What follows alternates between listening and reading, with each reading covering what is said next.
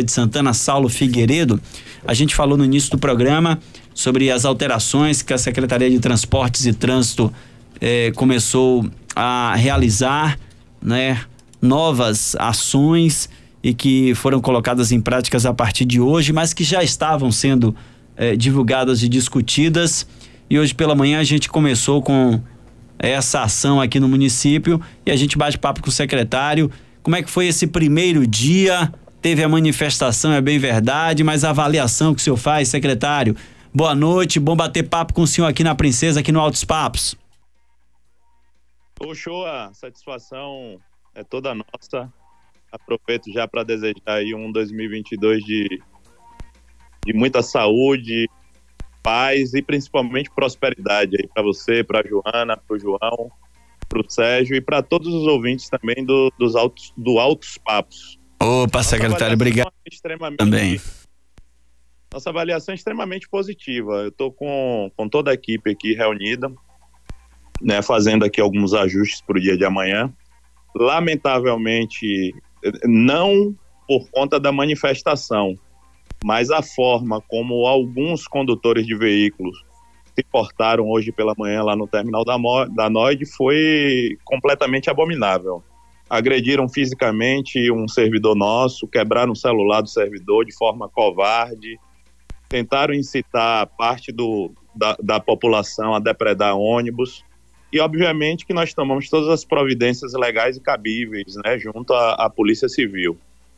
Mas, fora esse, fa esse fato, foi um dia extremamente positivo. A gente está com a fiscalização na rua, é, orientando é, esses consultores de outros municípios né, pra, para as mudanças. A gente entende que uma mudança desse nível não é tão, tão simples, principalmente pra, por, por se tratar de mudança de hábito das pessoas, mas a nossa, a nossa crença, o nosso planejamento é que retirando esses 1.200 veículos entre vans e micro-ônibus que fazem transporte intermunicipal do miolo central da nossa cidade, né, nós traremos um bem muito maior à coletividade. Então, aquelas reclamações que sempre tem aí da rádio que vocês mandam para a gente em relação à fila dupla, às vezes até fila tripla, os engarrafamentos, principalmente nos horários de pico, né, os comerciantes que, que estão nas proximidades de alguns desses pontos, que se queixam que às vezes as pessoas fazem necessidade fisiológica na frente de seus comércios ou até de suas residências, descartam objetos, ou seja, lixo. Com essa medida, nós acreditamos que retirando esses 1.200 veículos, mudando esses pontos, a gente vai trazer sim um, um bem para os, o nosso centro da cidade e, por consequência, para o próprio ferense e, e para os visitantes. Secretário, essa ação, ela tem aqui os motoristas, né, os veículos que vêm pela BR-324, vão para o terminal da NOID. E o senhor falou sobre os que vêm de Serrinha e da região de São Gonçalo que vão direto pro, pro, pro centro de abastecimento, né? Aí pro novo centro de abastecimento naquela parte ali do, do shopping popular. Esses dois, essas duas vertentes, há, há algum pensamento em também elas esses veículos irem para as estações de transbordos sul e norte, lá no Tomba e também ali na região da, da Cidade Nova, secretário? Puxou, é, essa primeira etapa, né, nós estamos viabilizando esses dois pontos. Um shopping popular, esse do shopping popular, veículos que vêm da BA 502, ali a região de São Paulo, o pessoal que vem de Cachoeira, Conceição da Feira, e o segundo ponto da NOID para os veículos que vêm da BR-324, que vem lá de Terra Nova, Américo Rodrigues, Conceição do Jacuípe.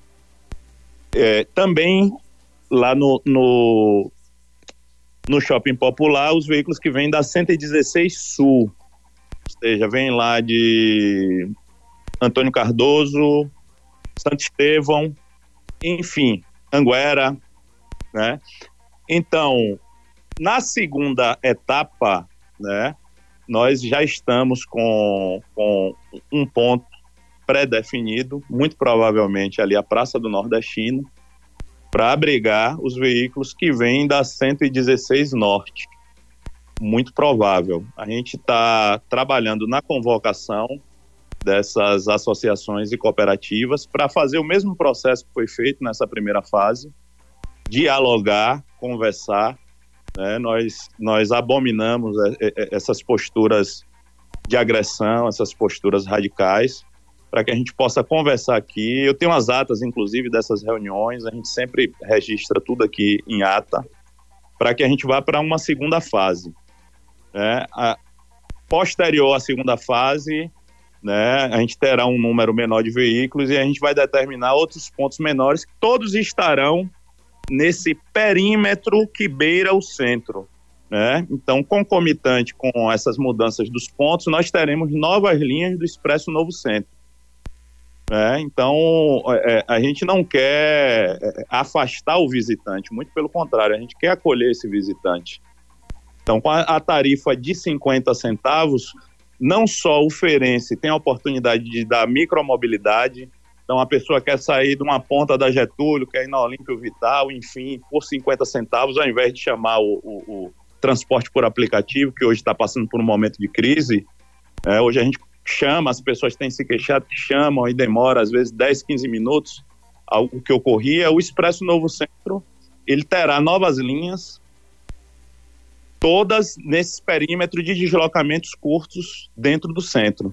Porque a ideia é tirar esses 1.200 veículos e termos aí 8 a 10 veículos de transporte coletivo dentro dos corredores com vias preferenciais para fazer os deslocamentos com a maior frequência, com mais agilidade, com segurança, pontualidade. Depois de um momento complicado que a gente viveu do sistema de transporte, né, no finalzinho do ano passado, com essa possibilidade, inclusive, aí da saída de uma empresa que ainda está em encaminhamento aí, né? Que é da empresa Rosa. A gente percebe que é, a secretaria, né? O senhor como secretário tem buscado aí caminhos para que a gente tenha um novo momento como a gente está vivendo, né? Inclusive com esse projeto Novo Centro. De repente a gente tinha a possibilidade não de uma empresa ir embora e agora a gente está vendo o projeto, né? Que é esse projeto da, das linhas aí do, do novo centro e com o subsídio da prefeitura, né, secretário? Porque essa tarifa é de 50 centavos, mas tem um subsídio do município para que essas pessoas façam esse deslocamento, né? Um novo momento, secretário? Um novo momento.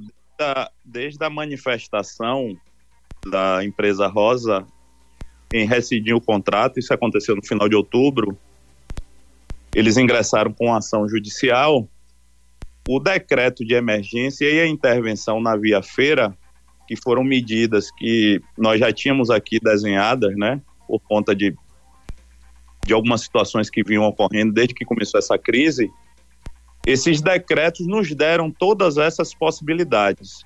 Nós estudamos minuciosamente os cenários de várias cidades. Essa crise hoje é uma crise que está tá abarcando hoje todo o Brasil. É, hoje mesmo saíram, foram publicadas algumas matérias em veículos estaduais é, falando sobre a questão de aumento de tarifas, as discussões. Todas as cidades hoje de médio porte, grande porte, estão esperando um aporte do governo federal desde o ano 2020 para socorrer os, os sistemas de transporte. Isso até hoje não se concretizou. É, mas diante de todo esse cenário de, de crise, depois do, dos decretos e da intervenção, né, nós tivemos sim a possibilidade de, analisando outros cenários, como Vitória da Conquista, Salvador, Itabuna, é, Alagoinhas aqui de perto, e outras cidades do Brasil, como Aracaju, Belo Horizonte, na qual estive recentemente, nós tivemos a possibilidade de, de colocar o prefeito né, uma série de medidas que não, não somente a do Expresso Novo Centro, né, mas como também a redução da tarifa que, que, que já vigora desde o dia 24 de dezembro. O, o, usuário do transporte público, de segunda a sexta, ele pode pagar somente R$ reais se ele optar pelo entrepico, de 9 às 11 da manhã, de 13 às 15 horas e a partir das 20 horas. E no, aos sábados, a partir das 14 horas. No domingo, o domingo já é meia. Né?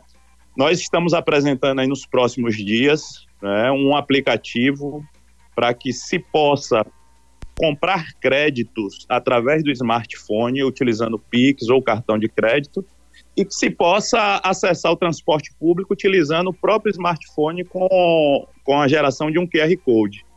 Então, são uma série de medidas, mais algumas medidas estão sob análise jurídica, né, jurídica e depois financeira, para que o nosso sistema de transporte, aos poucos, vá retomando, resgatando o, o, o passageiro e a gente possa ir fazendo os incrementos de, de frota.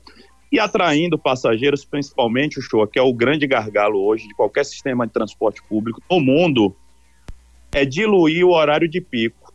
Então, observando vários exemplos, várias medidas de várias cidades, nós tivemos a oportunidade de fazer esses estudos. A gente tem aqui uma equipe multidisciplinar, né, com advogados, contadores, pessoal de TI, né? É, nós trouxemos um interventor da Via Feira que viveu a intervenção também em Vitória da Conquista. É, temos aqui um pessoal da área jurídica que viveu a intervenção em Salvador. Então, com muita cautela e com todo o apoio e aval do prefeito Colbert Martins, a gente está fazendo essas mexidas e o resultado tem sido muito positivo. João França, entrando nesse bate-papo com o secretário Saulo, João. Secretário, boa noite. Toda mudança causa estranhamento mesmo, aborrecimento, né, para quem vai aí arcar com, com as consequências de forma direta, né, passageiro, motorista. A gente tem só quatro minutos para encerrar o programa, não podia terminar esse bate-papo sem perguntar ao senhor. Os motoristas que fazem a linha Feira de Santana Amélia Rodrigues disseram que vão ficar prejudicados porque eles foram lá para Nó de Cerqueira que é distante do centro da cidade, e que isso vai abrir margem para que os passageiros utilizem não mais as vans, e sim o ônibus intermunicipal que tem uma tarifa parecida e sugeriram que a prefeitura cogitasse a possibilidade de relocá-los para as proximidades do saque centro. Essa é uma medida possível? João, é, esteve conosco aqui um, um, representante ontem exatamente dessas, dessas associações. E ontem eu discordei completamente desse argumento utilizado, até por conta do próprio roteiro. O roteiro que ele sempre utiliza é BR-324 direto, né, e depois pegam ali as vicinais que dirigem até os pontos aos quais eles, eles, eles tinham a concessão até ontem. O trajeto agora é o trajeto até a Noide, né? É, é, é, é, praticamente a mesma extensão e os passageiros chegando lá na Noide, de 10 em 10 minutos nós teremos ônibus. A gente está com toda a fiscalização para orientar e se, e se for necessário, a gente tem a orientação do prefeito para incrementar a frota e diminuir essa frequência. O que foi que eu disse ao representante ontem aqui e reafirmei há pouco, ele me ligou que na sexta-feira nós teremos a oportunidade de avaliar né, o, o, o, volume de passageiros, né, a satisfação desses passageiros. E se houver a necessidade de fazer qualquer tipo de ajuste, nós faremos. Agora, desde quando a gente tenha isso realmente registrado no, no, no, em bilhetagem eletrônica?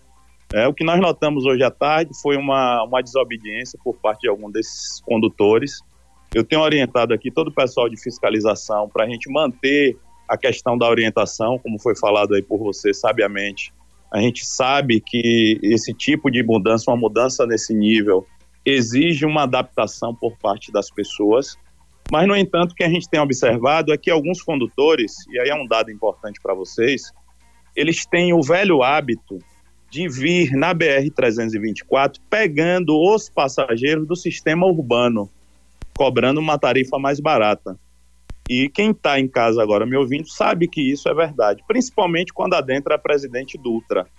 E esse passageiro é um passageiro do sistema urbano, é um passageiro do, do, do Ixipac, é um passageiro do, do, do taxista daqui, porque a autorização que alguns desses condutores têm da Gerba é para trazer o passageiro do seu município, deixar em feira e depois retornar.